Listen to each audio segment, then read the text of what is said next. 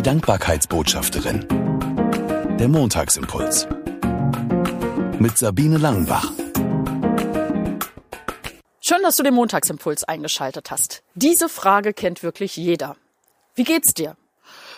Also mir wird sie manchmal gestellt im Vorbeigehen, wo ich genau weiß, der andere hat gar keine Zeit, mir jetzt mal genau zuzuhören.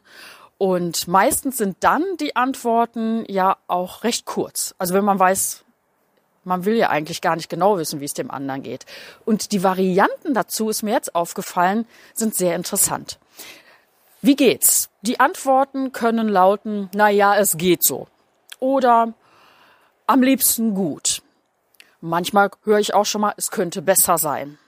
Selten schlecht, vermutlich weil die Menschen sich nicht trauen, das ehrlich zu kommunizieren, wenn sie schlecht dran sind. Schade eigentlich. Wenn ich frage, wie geht's dir, meine ich es eigentlich immer sehr ernst. Und auch im kurzen Gespräch.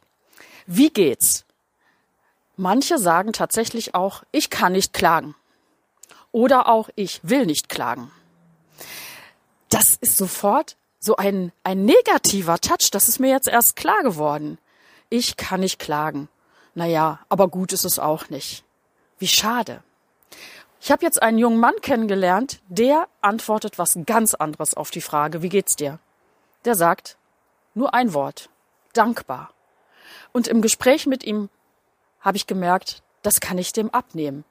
Der hat wirklich die Brille der Dankbarkeit immer griffbereit und versucht sein Leben aus der Perspektive der Dankbarkeit zu leben.